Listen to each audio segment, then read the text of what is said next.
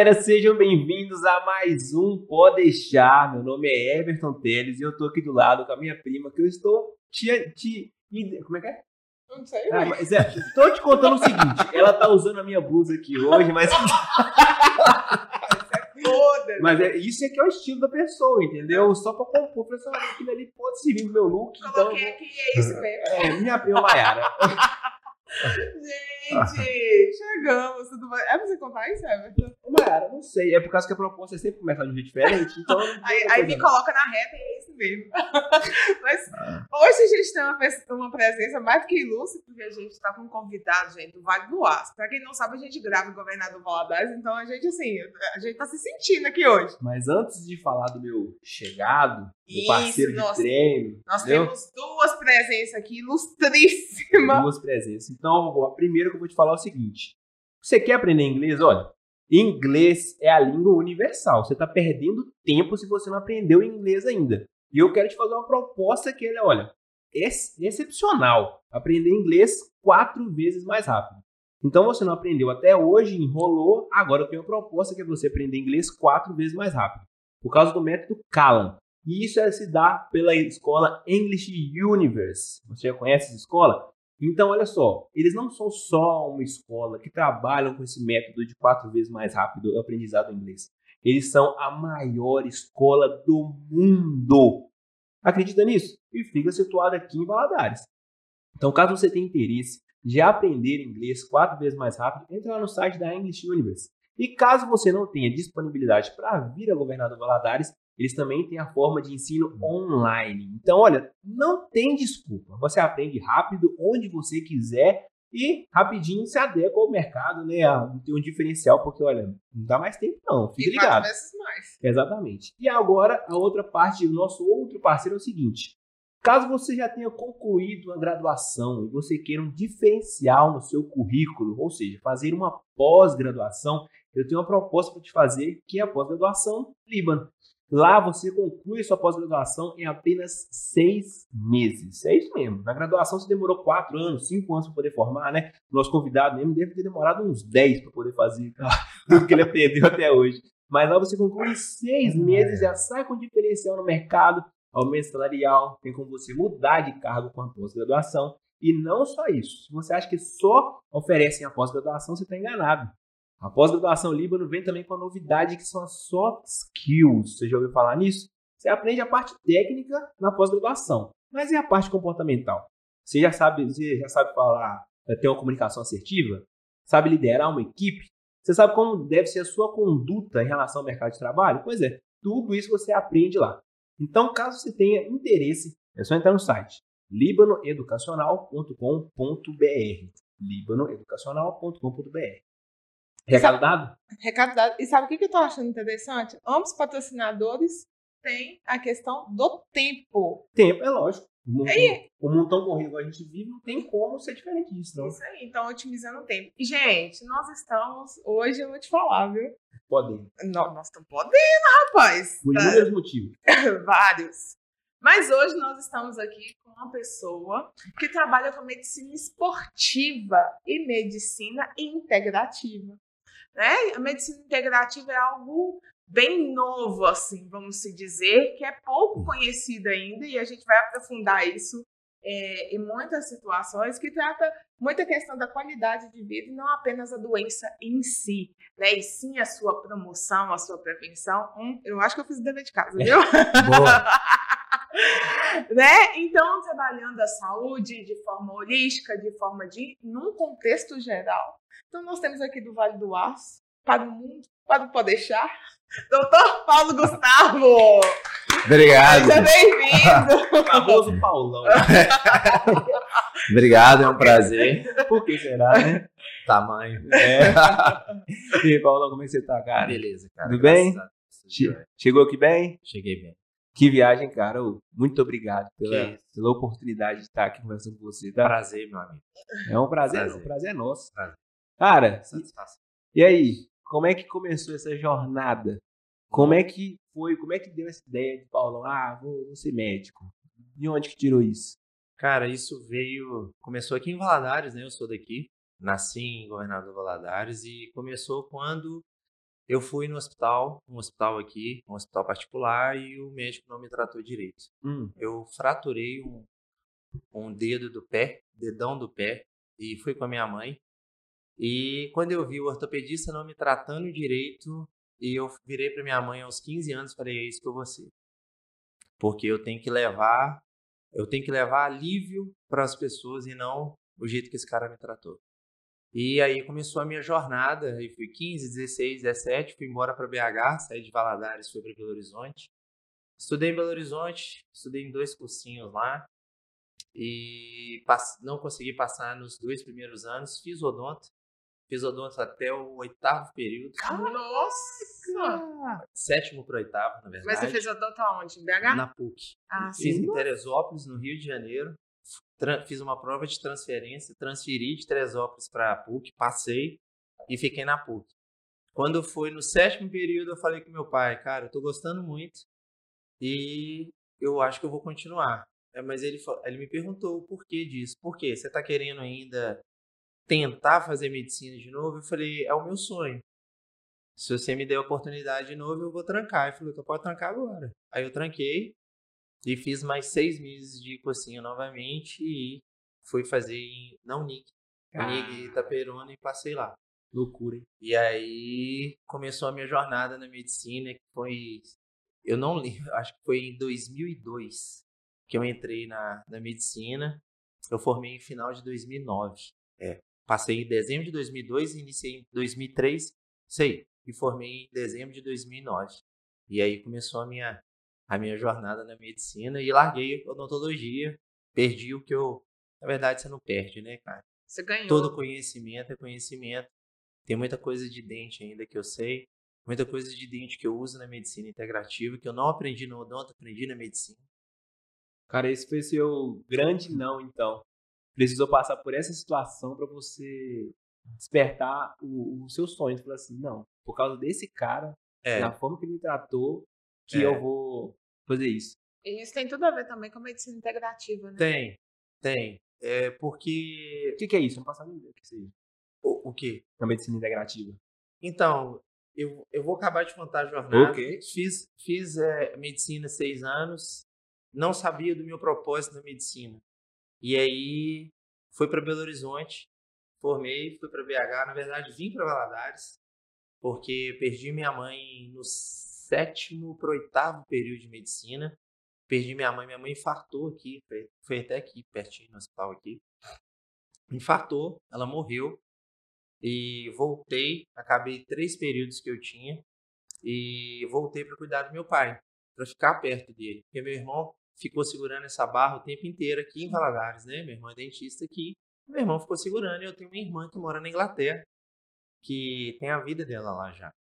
E aí, quando eu voltei, eu fiquei morando aqui, morando, que é a confusão, né, com home care, coloquei home care dentro de casa, que são enfermeiros que tratam, né, 24 horas do meu pai, e saía para trabalhar. Eu trabalhava com um louco, cara. Um louco aqui. Trabalhava muito, trabalhei nessa região toda aqui de Valadares, São Geraldo da Piedade, tudo que você imaginar. Eu passo lá no Periquito, trabalhei no Periquito. E aí falei, Marcelo, chegou a minha hora, que a minha Marcela é minha esposa, na época era minha noiva, falei, chegou a hora de a gente ir embora. Meu pai faleceu em 2010, faleceu em julho de 2010, eu falei, agora é a hora da gente ir embora. Casamos aqui e vazamos. Vazamos para BH. Lá começou. Lá que começou a minha jornada espiritual. Porque foi lá que eu aprendi é, o que, que é Deus. E durante essa, essa trajetória minha lá em, em, Belo Horizonte, eu fiz duas residências. A primeira residência foi de cirurgia geral, que eu larguei, fiz seis meses. E depois fiz uma residência de clínica médica.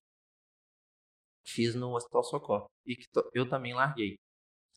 É, porque eu chegava em casa chorando com minha esposa. Eu chegava insatisfeito. Porque é, a medicina é padronizada. Você aprende um padrão na faculdade. Então você sai daquele jeito assim, como eles querem. Nome, é, doença tal, medicamento tal, doença tal. Não, não, não. Princípio ativo é isso. Eu não queria isso. Então eu falei, cara, não é isso. E aí a Marcela, minha esposa, achou. Ela, ela falou, bicho, eu achei um cara aqui. Isso foi em quanto tempo tem isso? Tem seis anos, né, que eu sou médico integrativo.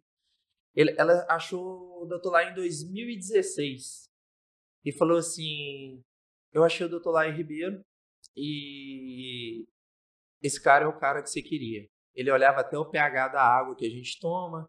E aí eu comecei, a gente começou essa jornada em busca disso. Falou: é esse cara, sai da residência, da última residência, que eu vou te matricular. Na hora que eu entrei dentro de casa, que eu falei com ela no telefone que eu tinha largado, na hora que eu cheguei, ela já tinha me matriculado na pós-graduação que começava em agosto, que seriam duas semanas do que eu larguei. Caraca. Eu falei, caramba, Marcela. E, e eu vou explicar um pouco depois sobre. Eu era muito escasso. O que é escasso? Miserável, pão duro. Eu falei, cara, eu não vou pagar isso tudo, não. Não tem condição de eu pagar isso tudo, é um custo muito caro, eu não vou pagar, não vou pagar. E aí eu fui falei assim, então vou fazer. Vamos embora fazer isso. Dois anos e dois anos e dois meses em São Paulo. Eu ia, pegava avião, né, e ia para lá. Então, a medicina integrativa foi e aí que eu comecei a fazer a medicina que eu sempre quis. Que a medicina que eu fazia antes, quando eu perdi minha mãe é, de diabetes, é, aqui e eu vi que a minha mãe não foi bem tratada, orientada, então todo o seu projeto, tudo na sua vida está relacionado com a sua dor. Tudo. Se você tem uma dor, você tem que pegar essa dor e potencializar essa dor para você salvar outras vidas. É isso que acontece comigo hoje na medicina. Então, quando eu vi que a minha mãe era diabética e eles e os médicos não sabem, não estudam sobre alimentação, é, o, ele passando pão integral para minha mãe, passando macarrão integral para minha mãe, que isso tudo vira açúcar dentro do organismo. Eu falei, caralho. Eu fui ver isso depois, né? Eu estava no sétimo período de medicina, não sabia nem o que, que era isso. Eu era ainda um, um fantoche na mão deles. Eu falei assim, caraca, nem isso, não posso. Não... E aí, quando a, a trajetória né, veio, eu falei assim, é, quando acabou a, a, a a medicina integrativa, eu falei assim, Marcelo, eu, eu preciso de mudar a vida das pessoas, cara. É isso que eu quero. Se eu não impactar a vida das pessoas que entram dentro do meu consultório, para mim não vai servir. O dinheiro que eu vou cobrar não vale. E como que eu vou fazer isso? Ensinando elas como comer. Se elas não tiverem, eu vou indicar a nutricionista. E essa nutricionista vai ter que trabalhar no meu padrão. Como no meu padrão? Não que eu mando ela, mas no padrão que se liga à medicina integrativa, que a gente funcione como uma engrenagem, porque isso é uma engrenagem. É, uma, é um trabalho multidisciplinar, aonde que o, o, o preparador físico entra. Porque se eu estiver falando alguma coisa do consultório, se eu estiver fazendo um déficit calórico nesse paciente, o preparador físico está fazendo uma hipertrofia nele, está tudo desconectado. O cara não vai ter resultado. Entendeu? Mas isso é em todas as idades. Isso não é só para melhorar o corpo, isso é para tudo, né? E, qualquer idade, de 20 e 70 anos eu faço isso. E aí eu fui para Belo Horizonte, terminei a medicina integrativa, vivi um dilema muito grande, porque eu trabalhava no SUS, eu trabalhava em UPAs, hospitais, é, postos de saúde, e dava 5 e meia da tarde eu ia para o meu consultório particular em BH. E ficava até 11 horas da noite. E aí o que que você tem? Eu, eu prescrevia antibiótico de dia e à noite eu falava que antibiótico não servia. Nossa. É que antibiótica, que antibiótico sujava. Não que antibiótico não deve, não deve ser usado. A gente tem que usar sim, usem UTIs, porque daqui a pouco as pessoas acham, não, então antibiótico faz mal. Não, não é isso. Eu só não uso antibiótico à dor. Não uso. Eu uso antibiótico no caso de necessidade mesmo, necessidade extrema. E porque a gente tem como não usar um antibiótico, chegar a não usar um antibiótico. Então, é, eu, eu, eu me perdi. É, então. À noite você estava na questão do. do... É, isso, era isso. E aí à noite eu estava nessa questão. Eu falei, cara, eu estou num impasse muito grande, eu tenho que largar isso. E nesse processo todo, eu comprei em Belo Horizonte, comprei um apartamento no sétimo andar e depois eu quis mudar para cobertura. Quando eu fui para essa cobertura que eu comprei, né, eu, eu mudei, começou o meu problema financeiro. E não pela compra foi é, parece que eu tinha uma falta de merecimento no que eu fazia. Aquilo já era meu e eu não aceitava que aquilo era meu. Então eu passei por um aperto financeiro fundido. E aí que começou a questão, porque você tem que você, você procura Deus na dor, ou na perca de alguém, ou alguma, ou então ser é criado nisso aí, né? Então como eu quando eu perdi minha mãe, eu desconectei com Deus, eu falei assim, eu desconectei totalmente. É, eu falei assim, eu vou ter que voltar. E a minha esposa já era evangélica. Na verdade, cristã. A minha esposa já era cristã. Eu falei assim, caramba, cara, e aí? E eu, católico, né? Não aceitava crente, falava mal de crente, batia em crente. Falei, e agora, o que, que eu vou fazer? Então eu vou sozinho. Comecei a, a buscar a Deus sozinho. Comecei a ir para monte sozinho. Comecei a orar sozinho. E aí a Marcela falava o que estava acontecendo. Aí começou a minha busca incansável por Deus. Incansável. Eu não, eu, eu não, eu não sosseguei.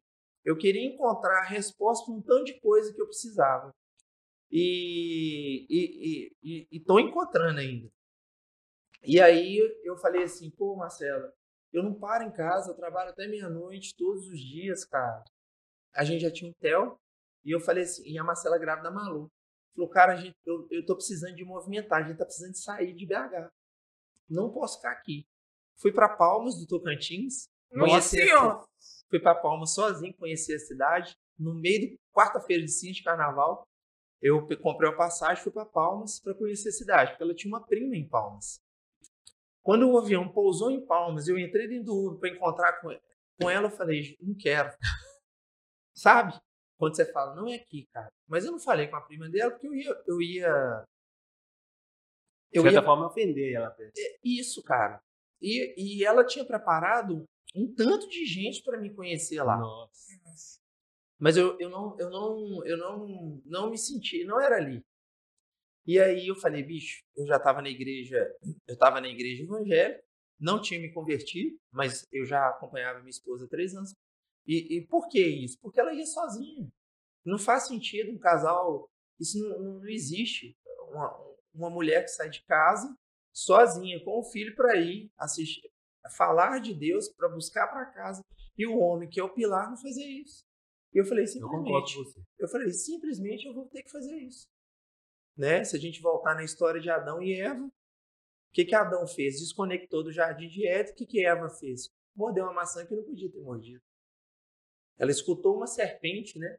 Falando com ela, falou: morde a maçã que você vai, você vai atingir tudo. E aí, quando, quando Adão voltou, falou: Eva, o que você fez? Porque Deus mandou a mensagem para Adão, não mandou para ela. Era para ele estar vigiando ela. ela não fez, ele não fez isso. Né? Mas você vê o tanto que ele era macho, né? Que os homens não fazem isso para as mulheres hoje. Ele mordeu logo em seguida a maçã. Ele sabia que ele não podia fazer, mas ele fez por ela. Eles andavam em unidade, né? É o que fala em Gênesis 11, 6. Ande em unidade, mesma unidade em língua, as mesmas unidades em língua, você atinge qualquer coisa na Terra. Você atinge todas as nações. Então, foi. Hoje eu tenho esse entendimento que eu fiz isso no passado com a Marcela. E e aí eu fui para a igreja com ela. E aí eu cheguei para uma pastora e falei, cara, eu tô querendo fazer uma mudança. E era para ir para o Vale do Aço. Só que eu não vou voltar. Eu não queria voltar para minha cidade, que é aqui, Governador Valadares. E eu queria, eu, eu queria sair daqui de BH. Ela falou assim: vamos jejuar, vamos orar. Aí começamos a fazer um jejum. Eu, Marcelo e a, fizemos um grupo de WhatsApp, nós três, e começamos a jejuar, nós três, por 21 dias. 21 dias seguidos, né? Nós fizemos jejum. Tá? fizemos jejum de 18 horas. De 21 dias. De 21 dias. e aí fizemos esse jejum, cara, de 18 horas. É, no final, a pastora só falou com a gente assim: o que Deus me colocou no meu coração é que Ele vai te surpreender. Lá no Vale do Aço. Tudo que você colocar a mão, Ele vai te surpreender. Pode ir. E aí eu falei assim: beleza, então vamos embora, Marcelo. Vim, vim para o Vale do Aço, comecei a atender em 2019, que eu mudei para lá, né? Pra, comecei a atender no SUS. É, atendi cinco meses no SUS. Quando, quando aí eu já tinha me convertido, eu fui, eu converti na piscina lá da minha casa mesmo. E aí quando Deus, Deus falou assim comigo, larga tudo que você tem. Você vai viver isso, porque lá dentro do seu consultório Você vai.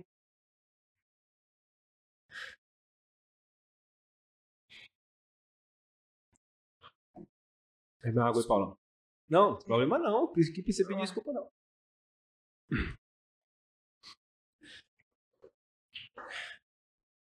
Lá dentro do seu consultório você vai atrair uma multidão para mim. E é o que está acontecendo. As pessoas, elas chegam para é, hormônio, melhora de corpo, emagrecimento. E eu, eu hoje faço um arregaço na vida dela. É, porque durante esse período eu fui para fui para São Paulo. Eu fiz o método IP do Pablo Marçal 126. É um método de identificação. E foi lá que eu conheci o Pablo, foi em 2000 e 2021, muito recente, em julho do ano passado. Conheci o Pablo, me desbloqueei de várias coisas. É, e falei, falei, fiz em agosto, a Marcela fez em setembro. A Marcela era muito bloqueada. Eu consegui desbloquear ela quando eu cheguei, mas ela fez. Fiquei muito amigo das pessoas lá em, em Alphaville. E falei assim: eu quero começar a servir aqui. Eu quero começar e eu, eu, eu quero vir para cá. É tanto que eu viajo para São Paulo uma vez por mês, eu vou para lá uma vez por mês. Porque eu não. É, o, o que me importa não é ficar perto disso, não é midiático, não é ficar perto de Pablo Massal. O que eu quero é o que ele carrega dentro dele. O que eu busco é o que ele tem dentro dele. E o que tem dentro do cara é só andando perto do cara. É muito pesado, muito forte. Quando você vê que um cara quando um cara é guiado por Deus, é uma loucura. Todo mundo nele, é, todo mundo na, na, é, na posição dele vai para onde? Vai morar na Flórida, né? Vai embora. E o cara tá aí tomando porrada, não vai parar de tomar. E se candidatando. E para presidência. Eu não tô nem. Não é. Não queria nem entrar nessa esfera, porque é uma esfera política. Mas é, o meu destravar com esse cara, ele, eu já falava de Deus em consultório, só que ele me potencializou de uma forma que vocês não têm noção, cara. E aí você começa a ficar insuportável para seus amigos. Você fica insuportável porque quando você assume o governo da sua vida e quando você fala não, quando você começa a falar os nãos da sua vida, as pessoas não te suportam. As pessoas te chamam de chato, as pessoas te chamam de mascarado, na hora que você deixa os nãos, que são seus, é, não dos seus irmãos, não dos seus pais, não de pessoas que montam não sei, não, não, não. E você começa a sair disso, começa a desbloquear, e começa a mandar, e começa a governar a sua vida, e começa a falar: caralho, eu sou isso tudo. Pô, mas isso está na Bíblia, você é livre. E aí eu estava lendo, na hora que eu estava almoçando antes de vir, eu estava lendo Isaías é, 45, 3, né? Que tem vários tesouros escondidos dentro da gente que a gente tem que cavacar cavucar esses tesouros que está escondido para a gente atingir lugares que Deus vai dar para a gente. Ele falou, ele fala isso em Isaías 45, 3, depois eu vou ler. É uma loucura. Eu falei, puta merda. Então, hoje, cara, eu sou guiado pela Bíblia. Eu não sou guiado pelo pastor. Eu tenho meu, eu tenho pastor, eu tenho minha comunidade. Lógico, todo mundo tem que ter. Onde que eu levo meus filhos, os, os meus pastores atuais são os meus pacientes no meu consultório mas eu sou guiado pela Bíblia. E através disso, através desses bloqueios que eu tive com, lá no IP, é o que eu e a Marcela fazemos hoje na nossa imersão. A gente tem uma imersão que a gente faz é isso, é ajudar as pessoas. Porque o que nós dois vimos dentro de consultório, que 98% da população é doente, cara. 98% dos casais são doentes. 98% dos filhos são doentes. Caraca, 98 é muito grande. A treta não é pequena, é uma treta gigante. E você, para desbloquear das suas tretas, você não quer, porque você quer ficar em paz com você mesmo. Você não quer arrumar briga. Não é fácil. É difícil. Mas quando você fala doença, você se refere a quê? Para as pessoas entenderem, assim, é 98% das pessoas são doentes. Doentes em ah, qual sentido? Mental. Mental. Doentes mental. É, eu falo de, da, da, mentalidade psicológica porque as pessoas, a ansiedade, a depressão, eu não posso, eu não consigo, eu não vou, é muito grande nas pessoas, cara. E isso, sabe o que elas falam? Só transfere para os filhos dela. E vai virando uma geração de frustrados. E você vê isso é quando você, um filho recebe uma herança, tira a herança desse filho. Você vai ver o que, que ele vai ser. Um filho bilionário recebe a herança, você fala assim: Eu não vou te dar mais essa herança. O cara vira um nada. Porque ele está escondido atrás de uma montanha de dinheiro. O cara não construiu uma personalidade nele para ele aguentar passar por tempestades. Todos nós vamos passar. Todos nós vamos passar, mas depende como que você vai aceitar essa tempestade que você vai passar. Como você vai lidar com ela também. Também. Como que vai ser seu percurso? Então foi isso que aconteceu. É... Sua esposa também é médica? Minha esposa é enfermeira. Marcela trabalha comigo lá na, no consultório, porque a gente tem uma sala de injetáveis. E aí a gente começou nessa. nessa e aí ela falava: o que, que, que tá acontecendo, né, cara? Dentro do meu consultório. Era gente entrando, gente saindo. O que eu atendo de pastor da região nossa ali do Vale do você não sabe. Que vem de longe. É uma loucura. O cara vem e fala isso, isso, isso está acontecendo comigo. Que eu não, nunca tive coragem de falar. O que eu sei de, de, de gente adulterando, adultério. Eles me entregam tudo, cara. Me entregam tudo. Homem, mulher. É, a, a dimensão da consulta não é para isso. Né? A gente chega nesse ponto porque eu tenho que tratar o interior dessas pessoas. Sim. Como que eu emagreço uma pessoa dessa? Como que eu consigo emagrecer? Vai emagrecer por 60 dias, 70 dias. Sim. Depois ela engorda tudo de novo, porque ela vai descontar tudo na comida. Verdade. Ela vai gastar energia com comida. Comida foi feita para sobrevivência. Comida não foi feita para frustrações, melancolias, rancores, mágoas. Não é isso. A comida é para a gente alimentar, sentir bem, tchau, acabou. Lógico que dá prazer. Mas tem coisas muito melhores que dá muito, dá o prazer é muito melhor. Só que a pessoa acostumou tanto a, a despejar as frustrações em cima da comida, né? Então, cara, é isso que a gente faz. E essa caminhada lá no Vale do Aço é, começou numa proporção muito grande e as pessoas, as pessoas pediram para mim, é, para Marcela, por exemplo, a Marcela era muito bloqueada, minha esposa. Quando eu desbloqueei a Marcela, cara, e ela desbloqueou no IP quando ela começou a, quando a gente começou a caminhar numa direção como uma tribo mesmo, né? Como as 12 tribos mesmo. Uhum. Quando a gente caminhou numa direção só, falei, ela falou assim: "Cara, o que que eu vivia? Que prisão que eu tava?" Porque eu mostrei isso para ela. E a gente tinha muita muita discussão disso que ela achava às vezes que era implicância. Eu não vou entrar nos méritos dela aqui, porque é dela. Eu queria contar, nossa imersão a gente põe tudo para fora, porque lá, né? Então, é, quando a gente, quando eu, quando eu falei com ela, quando ela descobriu, ela chorou tanto, cara, tanto. Eu falei, cara, eu não podia estar, tá, como que eu estava preso nisso, estava preso nisso na família, estava preso nisso, não acredito. Ela, ela explodiu. O que ela ajuda de mulher hoje é, é é uma loucura. Mas, ô Paulo, quando você fala bloqueada de bloqueio, você fala o quê? Ó, oh, cara, existem vários bloqueios. Eu era bloqueado de escassez. O que é bloqueio de escassez? Bloqueio financeiro.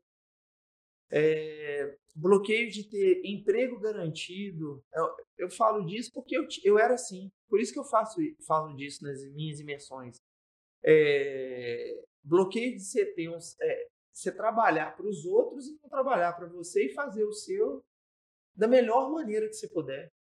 Por que, que eu trabalhava para as prefeituras, atendia um trilhão de pacientes, e por que, que eu não podia trabalhar para mim? Então a gente nasce com crenças limitantes, impostas pelos nossos pais, que não é culpa deles também. Eles, os pais deles criaram ele assim. Então, o que, que é crença limitante? Crença limitante é que você tem que crescer, fazer ensino médio, fazer faculdade.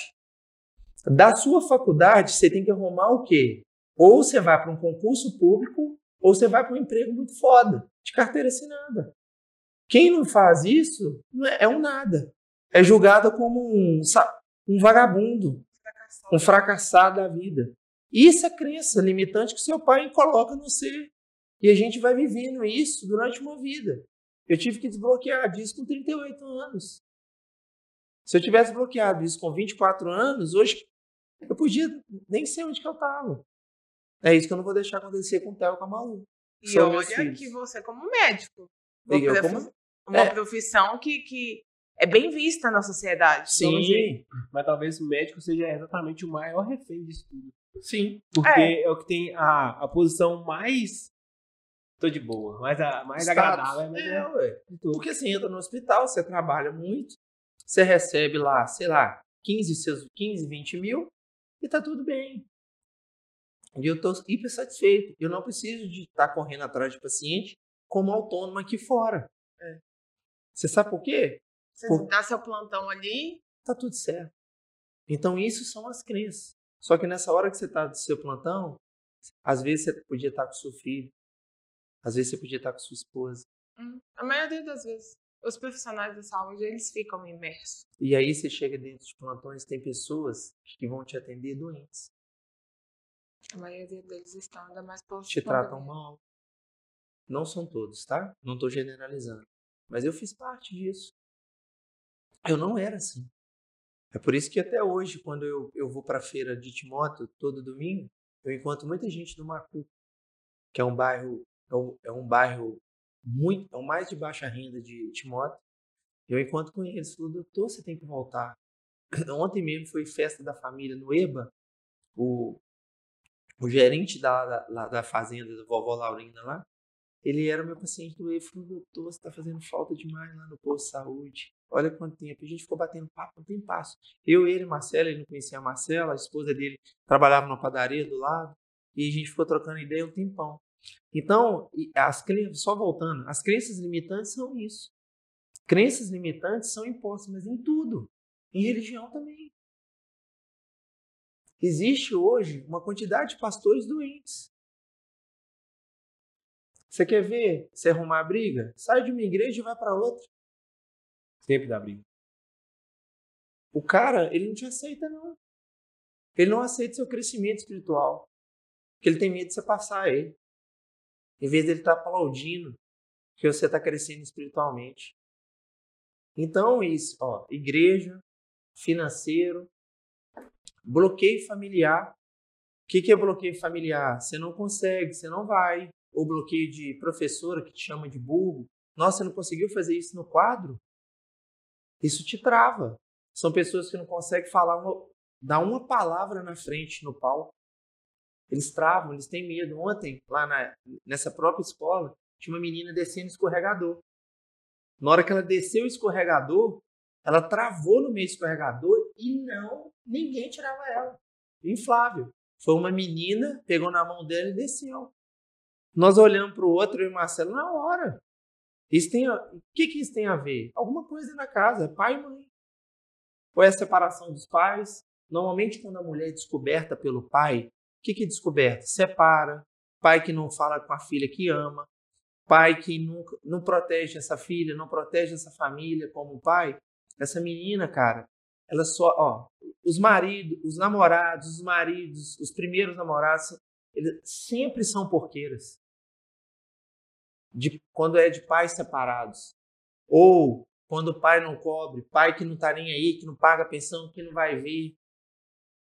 É batata. Se não pegar namorado ou marido assim, ela é infeliz em outra área.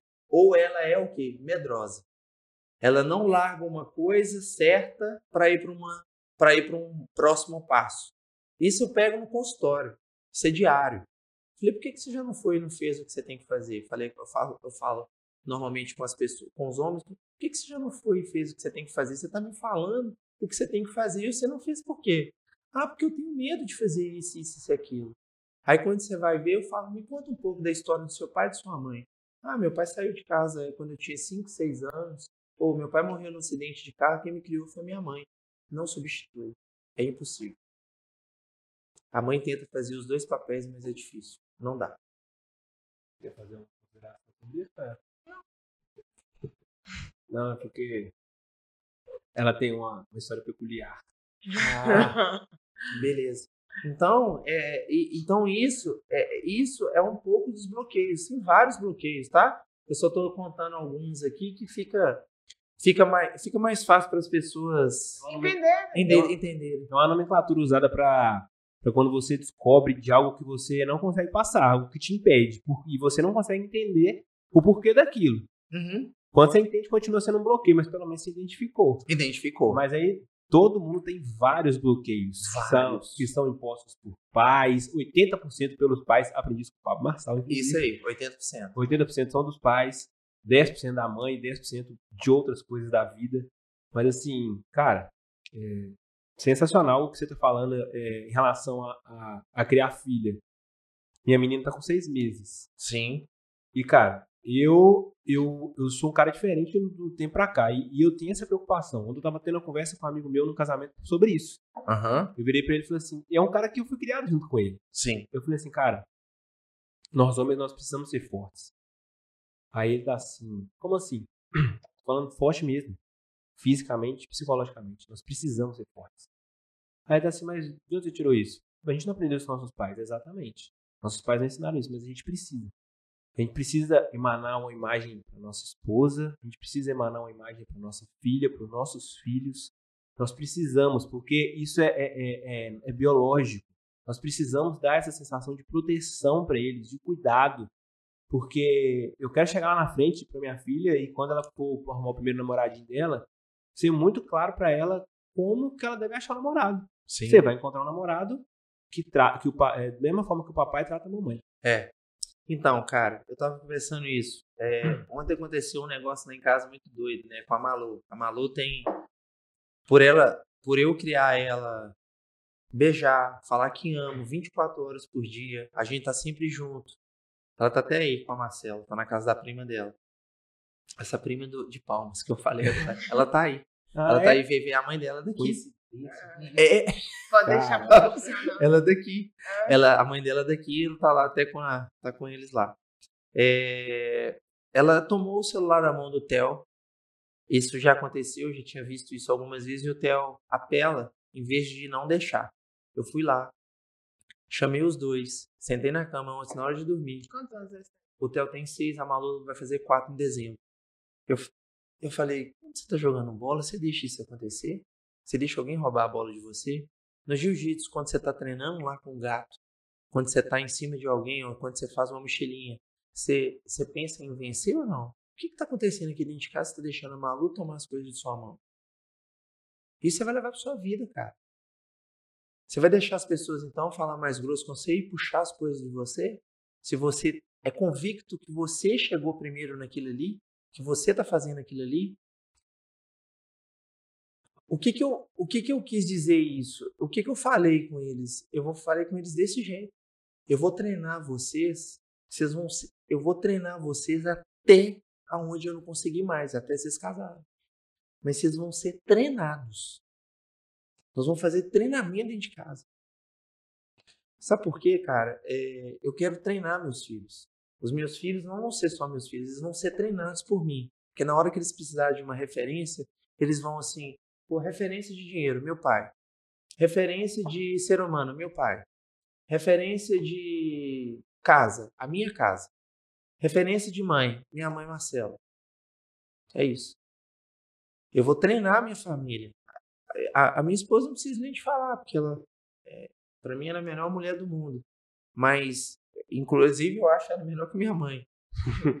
E- mas eu, eu, eu vou treinar, cara. Eu vou treinar meus filhos até não sei com quantos anos. É, porque isso é importante demais, cara. E é nessa fase. Não tem outra fase. Então eu busco eles lá na escola, eu falo com ele, o que, que você ensinou hoje? O que, que você aprendeu hoje? Você não ensinou nada, então foi. Se você não ensinou nada para seus amigos de novo, então a escola não valeu nada. Porque senão ele vai ficar naquilo. Não, pai, eu aprendi essa palavra, eu fiz isso, eu fiz aquilo, eu não quero esse método. Eu não quero esse método de ensino que eu passei. Sacou? Eu quero um método que sim, eu quero que ele vá para a escola para ele ensinar e aprender. E a escola é isso, pô. Você aprende um tanto de coisa. Era igual faculdade. Sim. né? Você aprende tanto de coisa com as pessoas. E é isso que eu falo com ele todos os dias. Você tem que ensinar e aprender, nem que for dentro da van que você vai. Nem que for para sua irmã quando seu papai te levar e te buscar. Que eu faço isso na quarta e sexta. É isso. É, Joel J, ele fala assim que se ele pudesse ensinar, sabe quem é o Joel? Sei. Demais. Ah, Sigo ele, ele. ele fala o seguinte, que se ele pudesse dar uma lição, somente uma única lição para os filhos dele, é que ele ia ensinar os dois a ser autoconfiantes. Isso aí. Essa é a, a- a única, se puder escolher uma coisa só. E isso que você me falou de, de bloqueios, cara, é essa perda de confiança que as pessoas têm nela, nelas mesmas, é uma coisa absurda. Porque na hora que eu falo, ó, o tratamento vai ser esse, esse, esse. Aí na hora que ela me fala assim, será que eu vou conseguir? Aí eu, é, eu, Já eu- tá lá. não, eu, eu, eu passo mal, cara, dentro da postura.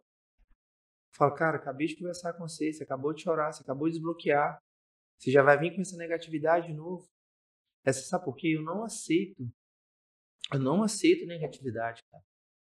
Não tem porquê. Quando você entende a Bíblia, quando você lê a Bíblia, quando você engole a Bíblia, tá tudo dentro dela, cara. Tudo você tira dela. Só que as pessoas, o que, que as pessoas têm? Preguiça. É. E sabe o que que as pessoas estão fazendo? Correndo em torno do dinheiro. Foi o que eu, o que eu aprendi com essa minha jornada de medicina integrativa com o Dr. Laí e com o Pablo e agora comigo mesmo e com Deus, o que, que Deus tem me entregado é que não corra atrás de dinheiro. Não corra. Ele vem. Ele vem para você. Não adianta. Não adianta ficar fazendo, ah, isso, isso, isso, propaganda disso, disso, disso, fazendo isso, isso isso.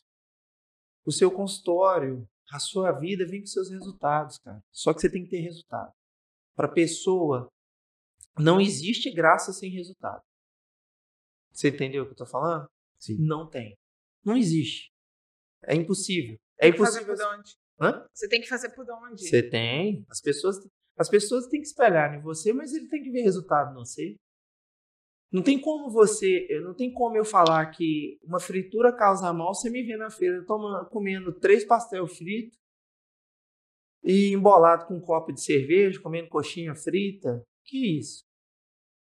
Que resultado é esse que eu tô dando? Que resultado é esse que eu vou dar para meu paciente? Eu não faço isso é porque eu odeio isso. Eu não gosto disso e sei os malefícios que isso faz. Se, se a medicina integrativa é corpo, mente e espírito, se o corpo é o templo do Senhor e eu tenho que tratar ele como uma joia rara, eu não vou pôr isso dentro do meu corpo. É, ontem eu tava numa festa, aí eu tava vendo o, o- play- a, a- a lista do que ia acontecer na festa, né? Que eu tava trabalhando. Sim. Aí tava lá. é, a festa ia começar 10 horas da, ia terminar 10 horas da manhã. Quando foi 6 horas da manhã, ia ter caldo de cana com pastel frito de feira. Aí eu brinquei com as mulheres, falei, isso é glicose injetado na É, veia. veia. Pra acordar a miséria. Porque Isso aí. não tem, não tem outra. É isso. Então essa essa quando você e quando você estuda sobre alimento, né, é por isso que eu falo. É, não precisa ser médico para ter uma boa saúde. Não, não precisa. Você não precisa ter área. Você abre o Instagram, tá cheio de informação de uma porrada de médico. Uma porrada de nutricionista. Só que as pessoas não querem. Hoje você pode ser o que você quiser em todas as áreas. Eu, você abre aí, aplicar, Inclusive medicina. inclusive medicina. Você pode ser foda na medicina só pelo Instagram das pessoas. Só que as pessoas não querem, cara. As pessoas querem viver do mesmo jeito, do jeito que foi criado. Aí eu falo assim com elas assim, ó, você vai ter que tirar o pão de sal, mas eu não aguento ficar sem meu pãozinho da manhã, eu não aguento ficar sem isso, eu não aguento ficar sem isso. Falei, cara, o seu pãozinho da manhã é uma coisa industrializada.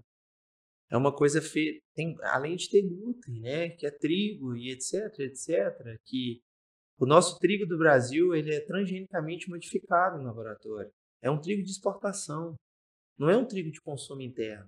Por isso que, é, é- por isso que o nosso glúten é horroroso.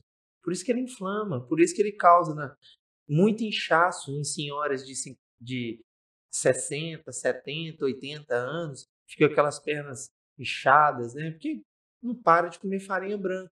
Processo aí- inflamatório. Processo inflamatório crônico, né? Que, que é celulite, etc. Aí na hora que você fala isso, as pessoas não querem desistir do que elas foram criadas. Mas você não acha que isso causa uma resistência? Porque ah, as pessoas já estão difíceis de adequar a questão da qualidade de vida, qualidade eh, física. E eu falo pelos profissionais da área da saúde também. Uma a, maioria, a maioria dos profissionais da saúde estão doentes, Sim. ainda mais pós-pandemia. Aham. Eu falo isso com, com propriedade porque eu sou enfermeira, viu? Ah, beleza. beleza. Então, por isso. É, estão doentes. Então, assim, e quando você fala de retirar algo é, de forma radical, você não acha que isso afasta ainda mais da questão do, de visar uma qualidade de vida, não? Ó, se você for falar de uma pessoa que tem uma compulsão por comida, eu não faria isso. Entendi. Uma compulsão alimentar. Aquelas pessoas que acordam duas horas da manhã, comem dois pães, ou come doce, tudo que tem na geladeira, volta a dormir, cinco horas acorda de novo, come. Compulsão. Eu não faria isso. Porque a quantidade que eu pego no consultório é muito pequena. Entendi. Não acho que não é nem meio por cento dos pacientes que eu pego. Eu acho que se eu tiver tido dois é muito. Mas o restante, eu, eu, não, eu não brinco, não. Mas Eu- a compulsão, quando você fala compulsão, é porque tem uma vertente. As pessoas confundem muito a questão de compulsão com. Vontade de comer. Ai, sei lá, eu acho que até com mimo. Aham. Ser mimado. Mimado. É, eu mereço comer, eu vou comer porque eu mereço, eu fiz isso, aquilo, eu vou comer. E a compulsão alimentar, eu acho que ela é, é muito além. E isso é, é muito bom você, como propriedade, explicar a diferença, porque tem muita gente que come demais e fala que é compulsivo. A compulsão, ela é muito além. É, a compulsão é uma doença. É a mesma coisa do anorexo, né? Que é ao contrário, que tem bulimia. São, são as pessoas que comem e vomitam, né? Uhum. Então, nós estamos falando de uma pessoa que come toda hora. É uma pessoa compulsiva. Só que nesse cara compulsivo tem um alto grau de TAG, transtorno da ansiedade generalizada. Esse cara tá passando, essa, esse cara ou essa mulher tá passando por transtornos, aí a gente tem por isso que eu volto na vida pregressa, por isso que eu volto na vida atrás. O que que aconteceu? É uma separação que, qual que é o gatilho que aconteceu? Aí ele vai me contar que foi, o gatilho disso foi a separação dos pais dele lá na primeira fase. Não tem que voltar lá. Ele tem mágoa com o pai. O cara tem 50 anos. Ele tem mágoa com o pai até hoje. Aí na hora que eu toco no nome do pai, ele começa a chorar. Senão a questão da escassez também de comida. né? Tem muita gente, Boa. A questão de gente que passou fome. sim, Gente que passou fome, gente que, quando foi fazer a faculdade, eh, não tinha o que comer. Igual eu tive gente de Salvador na minha sala que foi assim. Ele não tinha, ele não tinha geladeira. Ele foi comprar geladeira no décimo período. Faltando um e meio para formar. Um ano e meio para formar. Paulão, é, sobre o negócio de correr atrás do dinheiro, o que está na minha cabeça até agora é o seguinte. Eu entendo esse ponto, de certa forma eu concordo com ele. Quer de certa forma não, eu concordo com ele. Sim. Só que hoje, é, Paulão, ele pode dizer isso com mais tranquilidade, vamos dizer assim, porque você tem uma condição financeira adequada. Agora, essa não é a realidade de todo mundo. Não. E, e você acha que essa regra ela se aplica a qualquer pessoa? Porque tem um nível de negócio do desespero também. Você lembra quando você contou a parte do apartamento? Sim. Você passou a aperto financeiro? Sim. Então você precisou correr atrás do dinheiro ali. Você precisou. Não, então. Na época do meu apartamento, eu tinha cinco empregos. Eu, eu, Nossa, é o dobro do Júlio. eu tinha cinco empregos. é por causa que tem muita questão de plantão, né? Era plantão demais. Além do PSF, eu tinha cinco empregos, minha carga horária extrapolava o que eu poderia na semana. E quando dava dia 15, eu já não tinha dinheiro nenhum mais na minha conta. Eu já estava no negativo.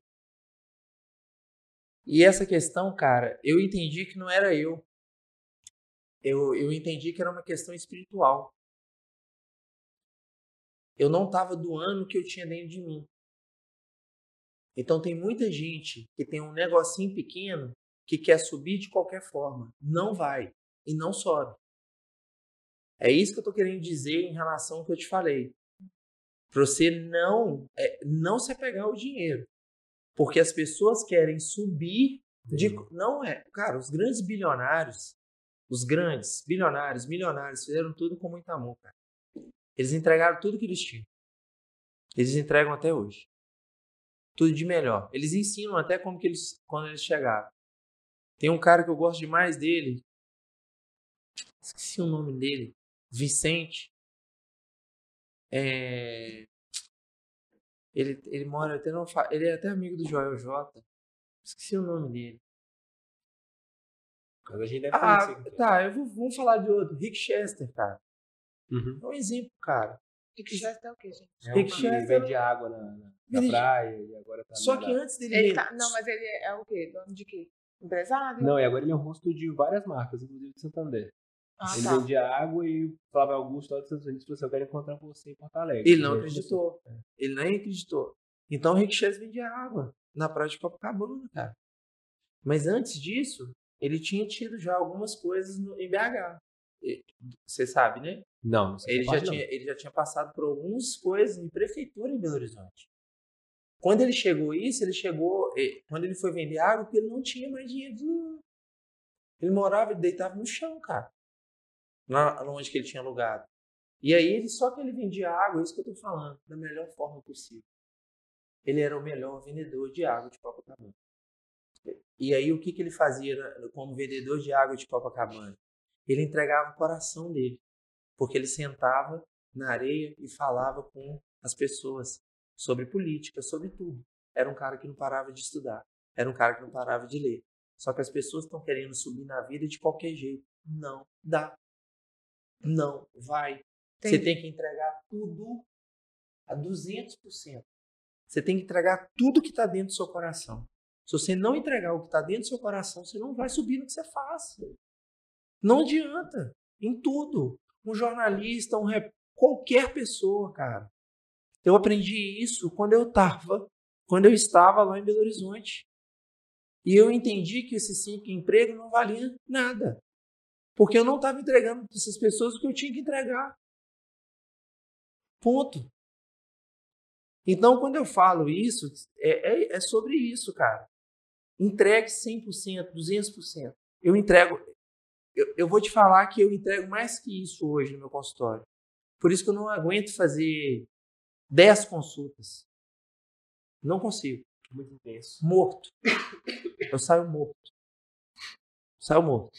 Então eu consigo fazer no máximo, acho que 6 ou 7. Não faço mais que isso. Eu saio muito cansado. E tem um prazo estipulado assim, sua consulta? Não? A primeira, uma hora. A segunda, uma hora e quarenta. Que é o, o mesmo. Que é o mesmo. Que é o retorno, né? O retorno da minha consulta é a minha primeira consulta, uma hora, e o retorno, uma hora e. uma hora e meia, uma hora e quarenta. Que é para mim ler os exames, né? Ler os exames para o paciente. Eu leio todos, todos os exames que eu peço são lidos em, em consulta. Ele sai lá sabendo o que, que é uma transaminar, o que, que é uma TGO, o que, que é uma TGP. Tem que saber. Para na hora que ele sai, chegar em outro médico e falar, ah, Paulo me falou o que, que é isso, Paulo me avisou o que, que é uma gordura no fígado, Paulo me avisou. Então é isso. Eles têm que saber, de, porque o que, que eu vi, o que, que eu vi é que os pacientes saíram da sala do médico sem saber o que, que eles têm, cara. Só com remédio prescrito, o cara não olha na cara, irmão. Aí você pergunta, por que que é isso? Eu não sei, Ele que me passou. não sei. Ele que me passou. Eu falo, meu Deus, eu- entendeu? Então, o que, que eu, eu entrego hoje? Mais de 200%.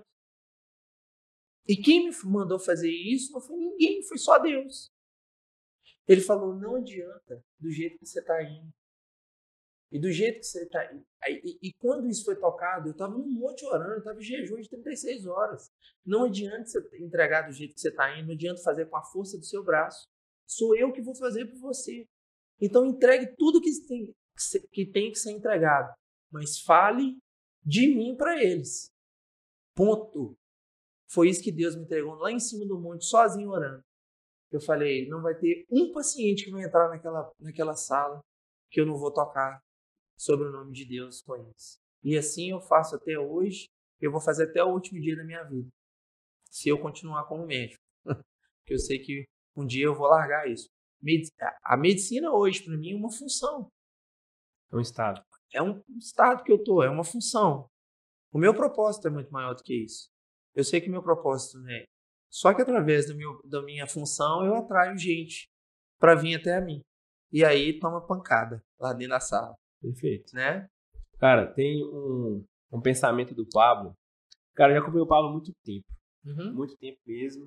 Vi as lives dele, 5 horas da manhã e tudo mais. Tem um pensamento dele que é o seguinte. Cara, eu não deixo meu cérebro me dominar. Sim. Eu faço as coisas é, que precisam ser feitas independente do, do, do Do que meu, eu sei. é, meu cérebro, meu corpo manda fazer.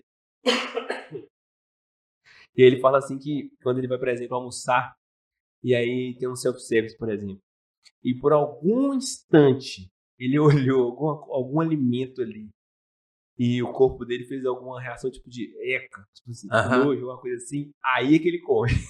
Aí que de, tipo assim, você não vai mandar, eu que vou mandar aqui. Ele enfrenta. Pois é. Aí eu queria saber se você pensa dessa mesma forma, Sim. porque. Olha só a história que eu contei só pra chegar no ponto. Porque a gente treina junto às vezes Sim. no CrossFit. Sim. E aí tem, tem hora, por exemplo, que você- antes de chegar na barra, você fala assim: Cara, eu acho que não vai dar, não. Sim. Aí eu falei assim: Paulão, vai sim. É. Eu penso, cara, é, é porque é o seguinte. Eu não sou um cara de bater PR. Uhum. Eu vou explicar no CrossFit e depois eu explico na minha, na minha vida. Eu não sou um cara de bater PR e eu sou, não sou um cara que quero ficar batendo PR. Mas ultimamente eu tô fazendo isso, porque é uma coisa que eu não gosto. Então eu tô fazendo isso até sozinho. É, e por que que não? Porque isso pode me machucar. Pode. Aí você fala assim, Paulo, ah, mas você tem que saber treinar. Sim, eu tenho que saber treinar. Mas eu não quero isso. Eu quero, eu quero o CrossFit como qualidade de vida.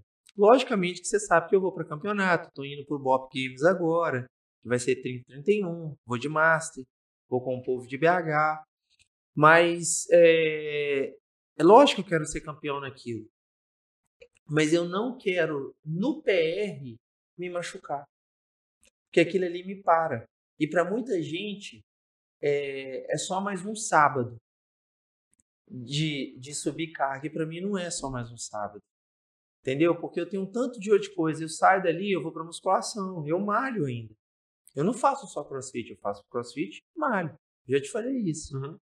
E esse campeonato mesmo, em si, é um campeonato que vai ser um divisor, porque eu, eu subindo no pódio nesse campeonato, eu não vou mais ir para campeonato.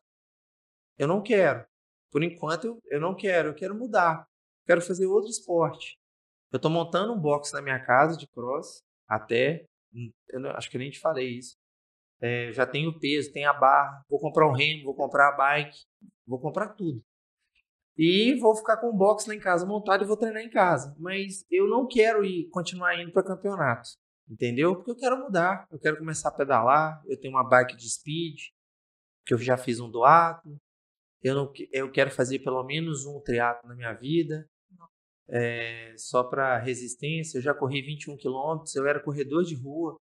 Corri 21 quilômetros naquela corrida, minha maratona do Rio, que vai acontecer daqui três semanas. Que é uma maratona, né? Mas tem uma maratona, meia maratona. Então é isso, cara. Em relação a isso que você me perguntou, de bater é isso. Porque o que mais eu tenho medo é da minha coluna. E eu sei que com a brutalidade e levantar de qualquer jeito, que tem hora que eu levanto, eu, eu, eu mexo com a minha coluna. E aí é foda isso, porque eu tô ali perto de vocês, vocês estão me alimentando e eu vou puxar aquilo de qualquer forma. Por isso que eu saio do crossfit. Sacou? Não, mas ele não faz isso. Não, Ele eu- só, ele só, fa- ele só lesiona pra cara que não treina direito. não, mas eu, só sa... eu saí porque eu não tenho maturidade mesmo. assumo. Isso. É, não É tem, isso.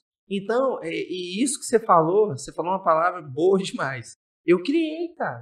não. Eu não tenho. Eu assumo. E isso é. Eu criei essa maturidade. É, é lógico que eu, é, eu quero. Eu, igual eu, eu- hoje eu estou fazendo compras com 100 quilos. Aquele, teve um complex que eu fiz com 100 quilos. Então, assim, de, de, de clean, né? Três clean de uma vez, três front. Estou fazendo com 100 quilos. Eu nunca imaginei de estar fazendo isso com 100 quilos. Eu tenho 42 anos, né? Eu não tenho mais 25 anos, 29 anos. É muito diferente. Pra caramba. É muito diferente. Então é isso, é por isso. Mas isso que você, que você tá falando são drives, cara. Esses drives têm que ser instalados na gente, como tem os carros hoje. Os carros têm sensores, né? Os carros são cheios de sensores nele. Uhum. De frente, de ré, no retrovisor. E isso é na nossa cabeça e o coração. O coração é onde que está o quê? O Espírito Santo. É o Espírito Santo de Deus. Quando Deus fala no seu coração, faz. É porque as pessoas vivem só na razão. Então vivem o quê? Aonde que o cérebro. Por isso que o cérebro comanda essas pessoas de hoje. Então, quando você instala Drive, que eu falo que é aqui, ó, entre mente, que é o cérebro, e o coração, eu, eu instalo.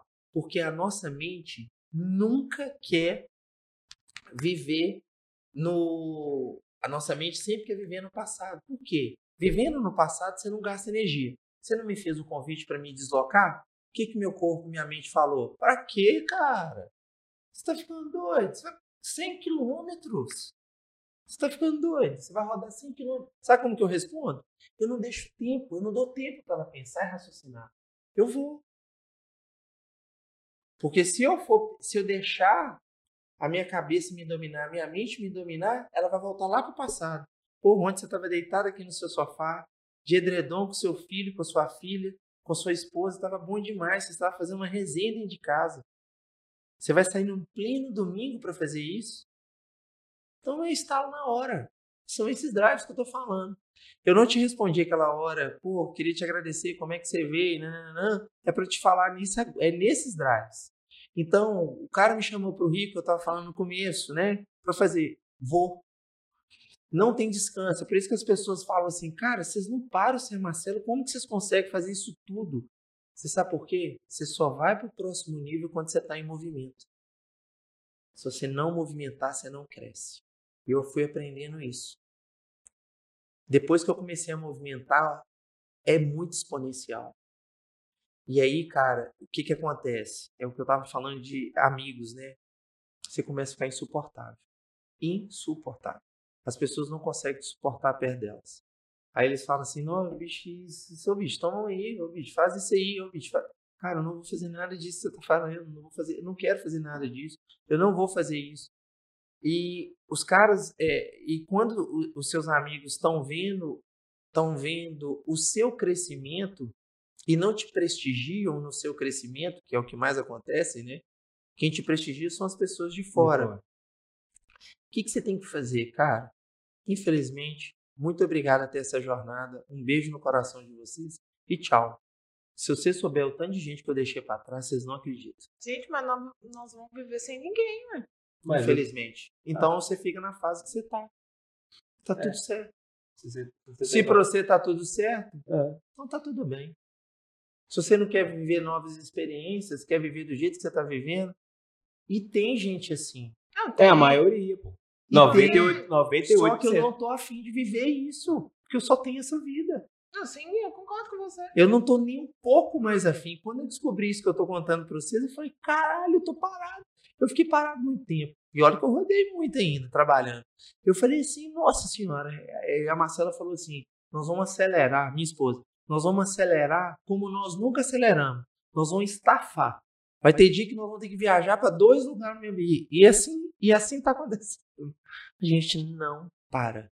Esse final de semana mesmo a gente tá aqui, gente pensou que a gente já tá parado. E não tá, e não, nós não estamos parados. Dia 24 do 6 agora a gente vai para Vale de Jequitinhonha. Uma missão. Cara, é, eu, eu converso com a minha esposa isso também. Eu falo assim, ah, não sei o que, é, minha irmã. Ou então eu falo, ah, minha irmã, não sei o que. Assim, olha, presta atenção. O time é eu, você e a nossa filha. Pode ser nossos pais. Se estiver nos atrapalhando, velho, tchau. Meu dever é honrar eles, eu vou cuidar deles na velhice. Esse, é, esse aqui é a minha missão com eles. Não pode deixar de honrar. Se, pre se precisar. Independente de quem foi, tá, gente? Uhum. Se for um pai que batia, um alcoólatra, um ladrão, um... foda-se. É o que você tem. É. Então, assim, olha, se a gente precisar. Não, falei palavra. Ah. É, se precisar da gente viajar lá pro Mato Grosso, pra ficar longe de todo mundo, a gente vai. Sim. É eu e você, ó. Aqui, ó. Unidade. Eu Uni- e você. Não tem, não tem mais Manda ela, nada. ler, manda ela ler Gênesis 11, 6. Ela vai entender o que a gente está falando. Aí, tipo assim, olha, se a criação dessas pessoas que estão próximas da gente não for, não, não, não for é, de acordo com o que a gente acredita para nossa filha, ou seja, se a gente acredita que algo aqui, nesse meio, vai atrapalhar a criação que a gente dá, a gente sai. Sai. A gente sai, a Tem gente conversa. vaza. A Marcela, minha esposa, fez isso. A gente vaza. Ah, mas vai ficar longe dos parentes. Velho, é, ou esses parentes. Ô, velho, ontem, olha, olha o questionamento ontem. Tava no casamento, aí tava lá a, a família dela toda dançando e tal, não sei o quê. Aí tinha aqueles funk antigos lá, aquelas. Aham. brincando e tal. Né? Aí ela tá assim, nossa, é, vamos lá dançar? Ela tô assim, não, pode ir, eu fico aqui. Ela foi lá dançar, fiquei lá esperando, fiquei lá com, com minha filha, tava dormindo. E aí, quando ela, ela voltou, aí ela tá assim, nossa, é, dançar isso é, é bom, né? Eu falei assim, pois é, mas aproveita. Porque daqui a pouco você não vai poder mais. Aí ela tá assim, por quê? Aí eu falei assim, aí é o preço. Ou você quer expor nossa filha à sexualização cedo? Você acha que eu não quero também me divertir? Não, do jeito que a gente fazia antes. Mas é o preço. Sim. Aí ela tá assim, é o preço que eu quero pagar. Eu falei assim, então pronto. É isso.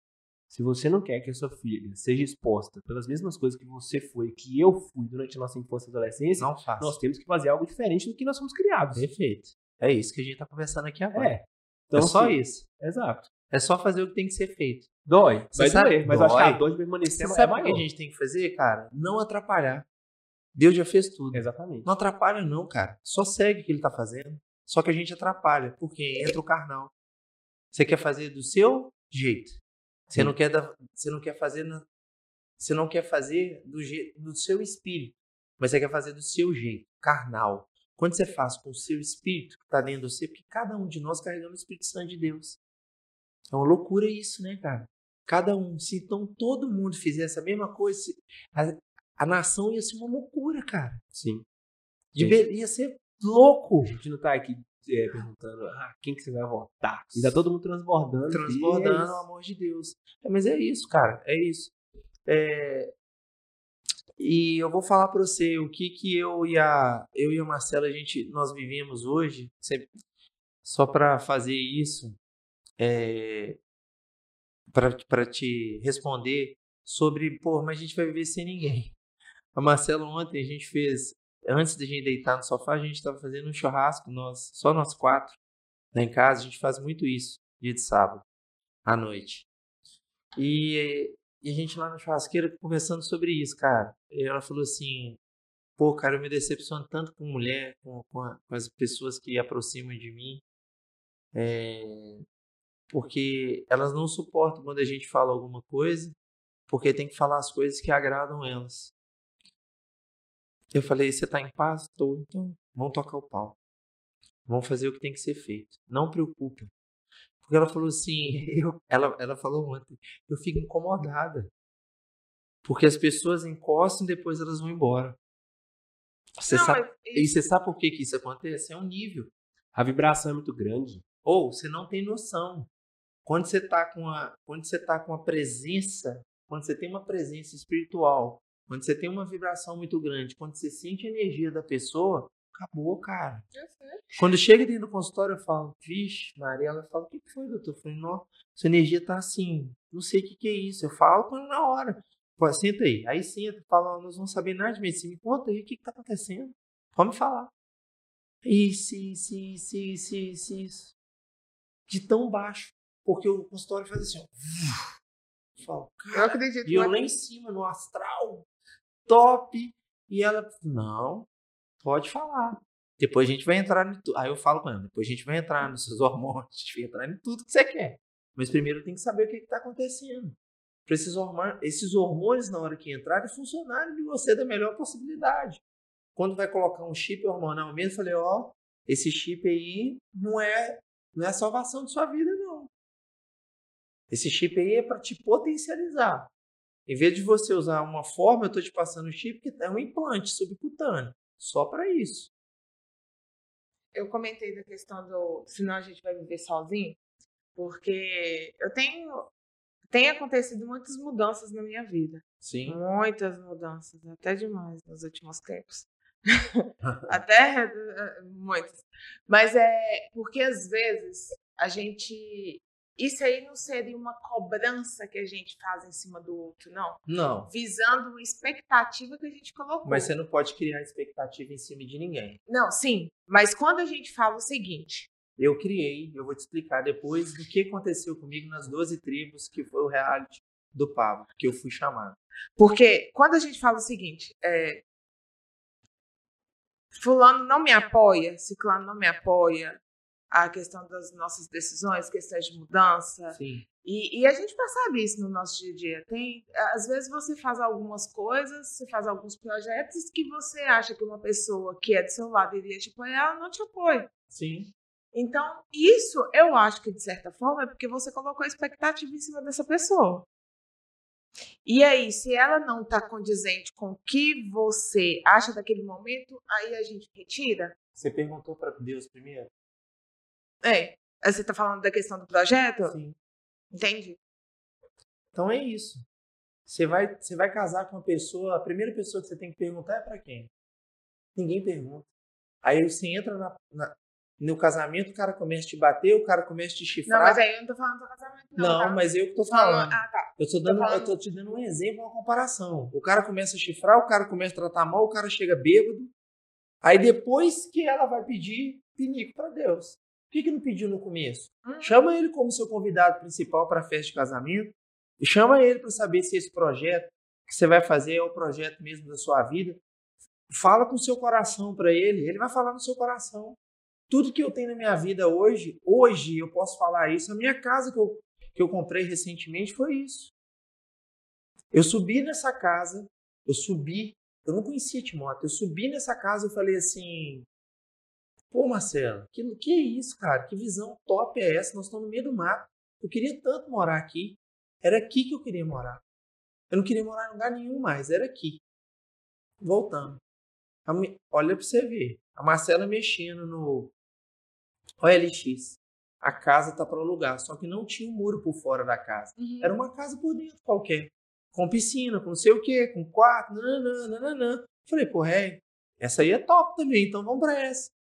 Nossa. Aí conversamos com o cara e fomos seguindo o cara. Encontramos com o cara em Uhum. Timóteo. É a mesma casa. Ué, na hora que eu subi o morro, eu subi o morro chorando com ela. Falei, para, não é possível que Deus faz isso. Não é possível. Ele já tinha colocado isso no meu coração, cara. Ele me entregou. Falei, pô, Deus, é aqui mesmo? Na hora que ele falou, eu arrepiei todinho. Falei, era aqui, Marcelo, é aqui que a gente vai morar. E aí, agora, em abril, eu comprei a casa. Então, assim, todos os meus projetos são apresentados a ele. Não, mas eu acredito, eu não. é, Você entendeu? eu tô, eu tô te E- perguntando pra saber seu ponto de vista mesmo, real, assim, porque eu acredito muito nisso. Ah, e eu vivencio isso. Quarta-feira, agora é meu último dia onde que eu tô na, atendendo. Eu tô indo para minha sala. As minhas salas hoje, as minhas salas que, que eu tô indo, que são três, é, é projeto dele. Então foi uma justificativa dele para mim. Não, eu, eu acredito muito, assim. Então, assim, sempre quando você for falar, mesmo se a pessoa que está tiver do seu lado não acreditar em você, mas se foi Deus que instalou isso no seu coração, um beijo no seu coração, meu amorzinho. não que eu se- vou. Você não é, não é que você tem que largar ele. Você vai seguir seu projeto. Sim. Mas se for instalado por Deus, você vai, cara. É por causa que o caminho ele vai, vai contra, né? Eu não. E é isso que é louco, né? Aí você acha que você tá errado, não é isso que você tá me perguntando? Ah, é isso. Mas a gente acha. Você acha que eu não achei? Não. É isso aí mesmo. Você não acha, não? Porque é só guerra. Aí o que, que eu aprendi? Que Deus só tinha treta, né, cara? É. Ele tinha que resolver treta Só 24 que naquele horas. momento que você tá tomando a decisão, você não enxerga isso. Mas você sabe quando Você vai, pelo menos assim, eu tô falando o, o- eu acredito, eu coloco minha vida fielmente nas mãos de Deus. Eu acredito que ele, ele tem poder da minha vida e ele faz o que ele quiser. Mas você vive isso 24 horas por dia, intensamente? Você busca ele intensamente? Olha, 24 horas por dia eu seria hipócrita, Sim. mas eu coloco todos os meus dias nas mãos dele e eu falo: seja feita a tua vontade. É, eu estou Eu estou aqui. Você sabe o que você precisa? Você precisa de viver experiências loucas com ele. E quando você viver experiências loucas com ele, Mas é o que eu tenho que falar. Eu, que eu Você tem comentei, vivido agora, é, né? é as mudanças que eu fiz. Você vai A- ver. As mudanças da minha vida, elas não foram pequenas que mudancinhas. top, que Elas top. foram mudanças bem, bem, Que bem radicais. E assim. você vai entender que você não tá errada. Você nunca tá errada. Nunca. Se ele colocou isso no seu coração, vai embora. Não deixe de fazer o que não deixe de fazer o que tem que ser feito. As pessoas vão te criticar, elas vão te bater. Não. Sabe o que elas vão pedir depois? Para sentar na sua mesa. E é assim que tem feito sido comigo. Aconteceu isso comigo sexta-feira. Que lindo. Eu amo isso. E aí eu falo, para sentar na minha mesa depois, eles vão pagar caro por isso. Não, vão ser, não vai ser fácil. Não é? Não vai ser fácil. É por causa que quando a gente é, tá naquela decisão, a gente vai é, nos caminhos que tem que ser feito. Eu, eu acredito muito nisso. Eu faço o que tem que ser feito. Dependente se é Sim. da minha vontade ou se não é. E Sim. pronto, acabou. Isso aí. E- Independente, independente da nossa vontade. Porque não é todo dia que você tá motivado. Não, é. e isso foi tão importante você ter falado isso, que um dia dentro do consultório, quando saiu uma pastora do meu consultório, eu chamei a Marcela. Eu falei assim, cara, será que é isso mesmo que eu tenho que fazer? Uhum. E comecei a chorar. Comecei a chorar assim. Sem infuso. Eu, eu tava muito cansado, cara. Cansado. Cansado, porque o que eu falei com aquela mulher naquela, naquele momento, eu, eu entrei dentro da vida dela, eu, eu, eu revirei a vida dela. Eu confundi, eu, eu fiz um tanto de coisa na vida daquela mulher, eu mas eu tava cansado. Eu falei, gente, será que é isso que eu vou fazer mesmo? Eu vou ter que fazer isso? Aí a Marcela falou assim: não começa não, faz o que você tem que fazer. Você já sabe que está implantado no seu coração. Ele colocou isso. Que a gente viveu um momento incrível em Alphaville, eu e ela. Com a presença do Espírito Santo. Quando desceu, é, é como se fosse uma coluna na gente, em nós dois. Foi uma loucura, cara. Nós caímos chorando, abraçados, nós dois, no meio, no meio do auditório lá do, do, do, do Pablo. Nós caímos, que a gente era staff né, do IP, a gente é staff em todos os IP, e a gente caiu chorando no momento dos staffs de orar, de tocar viola, que rola, né? Nessa, é- nessa, nesse momento era o Nésio que estava falando até. O Nésio Monteiro que estava falando. Foi no IP 128. Foi uma loucura. Foi o melhor IP que teve. E é isso. Não deixe de ir. Não vai. E não preocupa. Se a pessoa for ser uma amiga, ela vai te apoiar. Ela vai falar assim com você. Eu não preciso. Ela não vai estar presente com você. Ela não precisa estar presente com você, mas ela vai te apoiar. Você vai contar para ela, vai falar, tá tudo certo. É isso mesmo. Continua fazendo.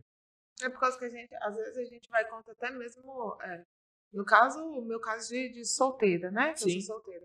Mas às vezes você vai contra a gente da sua família mesmo. É, Então, não, Assim, Mas onde é que vai mais É. ter? É. No meu caso. Hã? Onde é que você vai mais contra? É, É. justamente contra É, o- oh, é onde que você mais bate.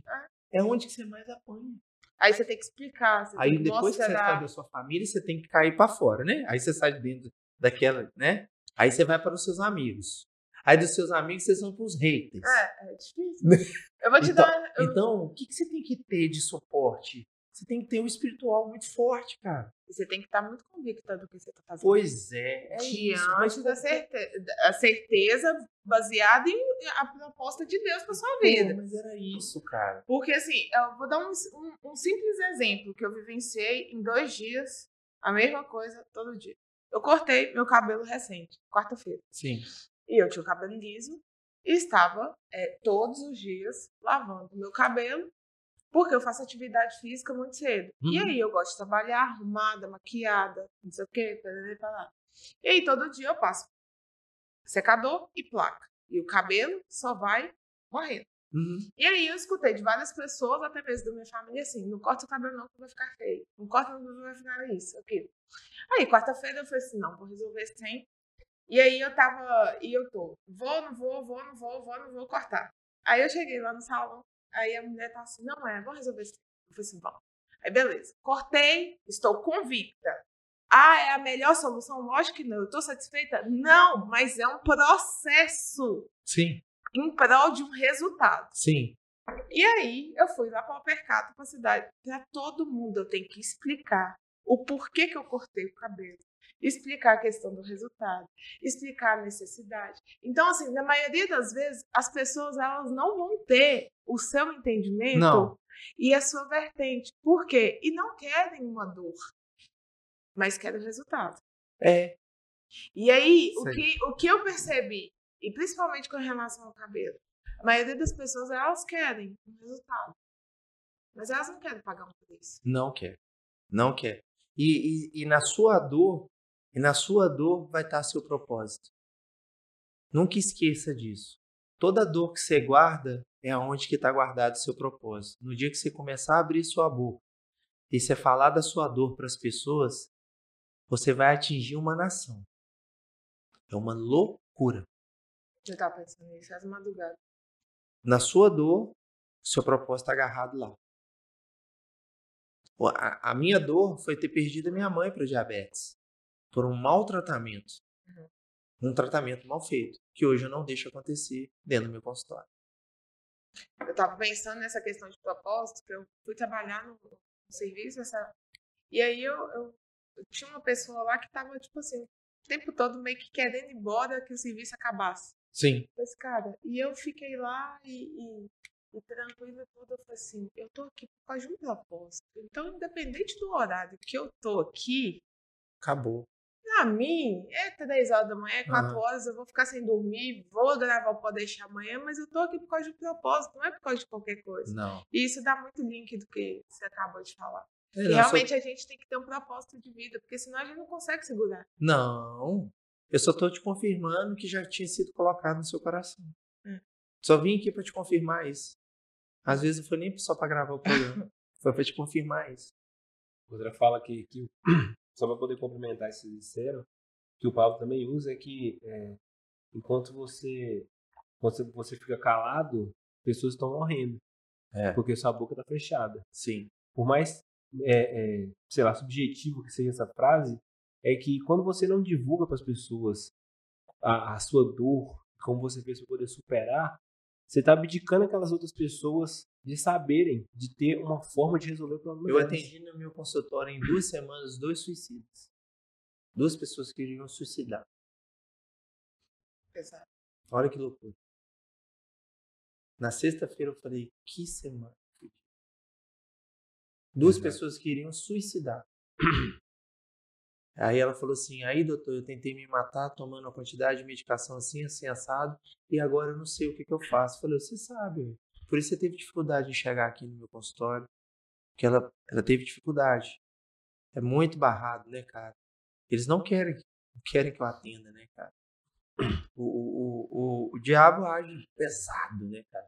E essas Respeito. pessoas não têm espírito, né, cara? Não tem Espírito Santo, então é difícil. E aí, cara, eu arregacei essa mulher do consultório. Ela e a outra. Foi na mesma semana. Mas eu arregacei ela. E aí eu falei pesado com ela, falei palavras pesadas com ela, falei negócio de Deus com ela, falei é, passagens de Deus com ela. E, e falei do egoísmo dela com ela mesmo. Falei o tanto que ela é egoísta com ela mesma. Porque as pessoas são muito egoístas, né, cara, com ela mesma. Porque tratar a gente bem é, é- é- eu acho que a gente tem que fazer isso todos os dias, né? A gente a gente tem que se tratar bem e pra gente se tratar bem, a gente tem que negar muita coisa para as outras pessoas. É o que ela acabou de falar, em ter que explicar. Vai chegar um ponto que ela não vai ter que explicar mais nada, que ela vai entender. Falou, eu não vou, eu não vou explicar para você o que tenho que explicar. Porque quanto menor a cidade, pior, né? As pessoas viram um burburinho ali, né? Ah, cortou o cabelo, tá assim, tá assado. Já trabalhei em cidade pequena. Era assim. A Nossa. trocava de carro, ó, o médico tá ganhando mais dinheiro. Ah, o médico tá assim, assim, assado. Então, assim, você vai chegar a um ponto que você não tem que explicar mais nada. E você não deve explicar só essas pessoas, e nem seus familiares. Entenda isso. Você não deve explicar só a ninguém. Ninguém. Então, pare de explicar. Você sabe o que você tem que fazer? Gerar resultado. É. A partir do momento que você começa a gerar resultados, resu- qualquer tipo de resultado que você gerar, ele- eles vão falar assim: caralho, ela tá crescendo, hein? Tô entendendo o que tá acontecendo com ela, não. Ela tá crescendo. Cala qualquer coisa. Qualquer resultado micro, E você sabe como que a gente faz com os micro resultados? É de micro em micro resultados que a gente tem grandes resultados. Mas você tem que ter cada é, resultado pequenininho. Cada resultado que você conseguir, você tem que comemorar. Sim. Você entendeu? Gerou um resultado que você foi satisfatório para você, comemora. Eu faço isso. Todo o meu resultado, todo, eu, eu, eu troquei meu carro, eu comprei minha casa, eu comprei uma viagem. Na minha época de escassez, o que, eu fazia? Pô, acabei de comprar uma casa, tem que guardar dinheiro, posso gastar não. Caralho, você não pode ser assim, cara. Você pode acessar todas as riquezas. O céu não, não tem ruas de ouro. Deus não é pobre, cara. Então, é, que eles associam, né? Tem algumas, algumas entidades que associam a pobre, Deus a uma pobreza de Deus, né? E Deus nunca foi pobre.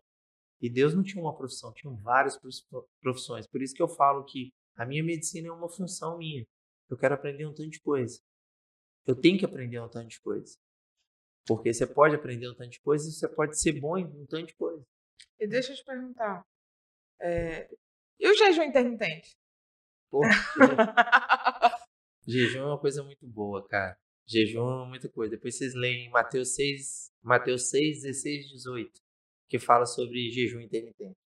Ó, jejum, cara, o jejum intermitente, ele serve as pessoas que eu mais indico o jejum intermitente são pessoas que tratam de câncer ou pessoas que já passaram por câncer. Uhum. Porque o jejum ele consiste em diminuir a resistência insulínica, abaixar o consumo de insulina que é liberado pelo pâncreas. Então, na hora que você faz um jejum de 16 horas para frente, esse nível de insulina, seu, seu pâncreas fica em stand-by, ele está descansando. O que as pessoas erram é como elas entram no jejum e como elas saem do jejum. Você entra no jejum sempre com carne, oleaginosa, castanhas de pará, caju, amenda, nozes, ovo, bacon, abacate, salada, frango com pele, picanha. Você pode entrar no jejum. A gente não entra no jejum com carboidrato. Tem gente que come meio bolo de chocolate que entra no jejum. Pode, mas não é a maneira correta. E a gente sai do jejum do mesmo jeito que a gente entrou. Sem carboidrato. Por quê? Quando você come carboidrato saindo do jejum, você dá pico de insulina. Você perde o jejum todo que você fez. Agora, quando você sai com gordura, oleaginosas e carne, você mantém sua insulina no padrão que você deixou ela. Nessas 16, 24, 36, 72 horas. Jejuns acima de 18, não, 24 horas são jejuns que a gente diminui níveis de triglicerídeo, que a gente produz um hormônio chamado de glucagon, que está no pâncreas, ele fica gigante. A gente cresce muito a produção desse hormônio glucagon quando a gente está no jejum acima de 24 horas, e o glucagon destrói os triglicerídeos. Então, ele abaixa os níveis de triglicéridos no sangue. Então, pessoas que têm triglicéridos altos podem fazer jejum de 24 horas. Doença autoimune, o jejum é muito bom. Psoríase, lúpus, artrite reumatoide. Ajuda demais essas pessoas. E pessoas com câncer. As pessoas com câncer que fazem jejum, cara, vixi, a qualidade de vida é outra. Eu faço jejum semanalmente, meu jejum não é corporal, não é estética, não. Eu tô com o corpo que eu sempre quis ter. Hoje eu não preciso disso, mas o meu jejum é espiritual. Todo o meu jejum é espiritual. Entendi. Eu adoro fazer meu jejum de 48 horas. É, o que eu vou o que eu vou completar é um jejum de 72 horas que eu ainda não fiz, que são três dias, que é o máximo que eu quero chegar. Não quero passar disso não. Eu quero fazer um jejum de 72 horas para mim ter a sensação de ver como é que é. Que o de 48, quando chega no final da, do, das 48, na verdade eu já perdi a vontade de comer. Se eu quisesse continuar, eu poderia. Só que aí eu já fico pensando no meu sono. Porque dormir de barriga vazia é lasqueira. E é, são duas noites, né? É a primeira noite e a segunda noite. E não é fácil. Imagina. É difícil. Então você tem que matar a sua carne mesmo. Que é a vontade de beliscar alguma coisa para dormir em paz. Né? O cérebro manda, né? Ou, oh, come lá, cara. Você... Ele manda. Ele fica 24 horas cutucando as pessoas comendo, mas você tem que estar perto das pessoas que estão comendo, entendeu? Eu e minha esposa, a gente assim, a gente dá comida para os meninos. A gente dá comida para os meninos. Cheiro, cheiro, a gente sente o cheiro, A mulher está cozinhando, ela tem a cozinha integrativa, ela faz os bolos. Vida que segue. Porque senão não tem jeito, né? Senão você vai parar a sua vida por causa do jejum. É. Entendeu? Mas o jejum é uma prática para você ativar seu espírito. Tem que ser feito, cara. Tem que ser feito por todo mundo. Todo mundo tem que ter uma experiência do jejum. É doideira. É muito legal. E quanto mais você estende o jejum, mais Deus fala com você. Ainda mais se você lê a Bíblia nesse período. É loucura. Eu boto fé nisso aí. É maravilhoso. Tem várias passagens, né? Uma delas é Mateus 6, 16, 18. Irmão, eu não esperava esse papo. Sinceramente. A gente nunca teve uma conversa assim tão profunda. Verdade. Sempre são conversas mais rasas, porque é o tempo que tem, né? Mas, cara, muito obrigado Que isso, pelo cara. seu, seu carinho, sua atenção de ter vindo Obrigado. aqui, sua doação. Tá bom? Tá. Foi bom demais. Nossa, eu, gos- sensacional. eu gostei muito da- da- do papo. Foi muito gratificante, foi muito aprendizado compartilhado, tá? Fala pra galera como é que eles fazem pra te achar. Na rede social. Ah, beleza. É, doutor, é, no Instagram, em doutor.paulogustavo. É, eles me acham. Eu vou fazer uma imersão dia 6 de agosto. Vai ser lá em Timóteo. Antes de vir, eu tava olhando o local. Que vai ser numa casa lá que a gente achou muito legal. E eu vou lançar meu livro. Nesse dia, nessa imersão minha, vai ser o lançamento do meu livro que eu tô escrevendo com com esse cara do Rio de Janeiro que me Sensacional. convidou. E eu vou fazer tudo junto lá nesse evento, que vai ser legal. Mas no Instagram vocês me, já- vocês me acham e já já eu tô criando o YouTube, um canal no YouTube para falar sobre isso, tá? Maravilhoso. E obrigado, obrigado pelo convite, obrigado por ter me convidado. Eu acho que você não esperava também. que Eu não vou esperar que você fosse aceitar, não esperava que o papo fosse assim, não esperava nada. Mas é isso, cara. É, o bom é isso, é o improvável, né? É, mas A gente, é isso que é o melhor. É, por É. isso que nas minhas imersões eu já não, eu não leio mais. o que é a vida sem a casualidade? Não, eu não leio mais, cara. Não leio. Tô cansado já de ler, de ter coisa pronta pra falar. Chega lá e ele fala, eu não quero que você fale nada disso. Espírito Santo só dando lambada. Quero que você fale sobre isso, isso, isso, isso. Aí você começa a tocar que tanto de gente ao mesmo. Doideira, né? Então é isso. Pode Obrigado. deixar- Pode deixar nos proporcionando grandes momentos. É, isso aí. Mas é verdade. Pode deixar é louco, velho. Irmão, Como muito é- obrigado. Beleza. Como é que eu faço pra. Eu vou, eu vou postar lá é pra marcar vocês. É, tem, tem Instagram do Poder? Tem. Tem. Arroba pode deixar oficial. Ah, beleza. Muito fácil de achar. E nós Beleza. estamos no, no YouTube também. Você que esteve aqui pelo Paulo Gente. Gustavo. Se inscreve no canal aí, gente. Pelo amor de Deus, um papo desse. Uma hora e lá vai burdoada. Gente, a hora do Paulo é cara. Deixa a curtida aqui, compartilha, pelo É. amor de Deus. E é conteúdo gratuito. Não. de- Destrava aí, meu filho. Deixa o, like aí, para de ficar mendigando esse negócio, porque não custa nada. Seu dedo não vai cair se você deixar esse like, entendeu? Se inscreve no canal. Um conteúdo assim, você não acha em qualquer lugar. Você fica para de ver essas bobeiradas o cara começou a, a, a censurar os outros. Mas é isso, gente. Muito obrigado por ter ficado até aqui. Até o próximo episódio. Um grande abraço, fiquem com Deus e tchau, tchau.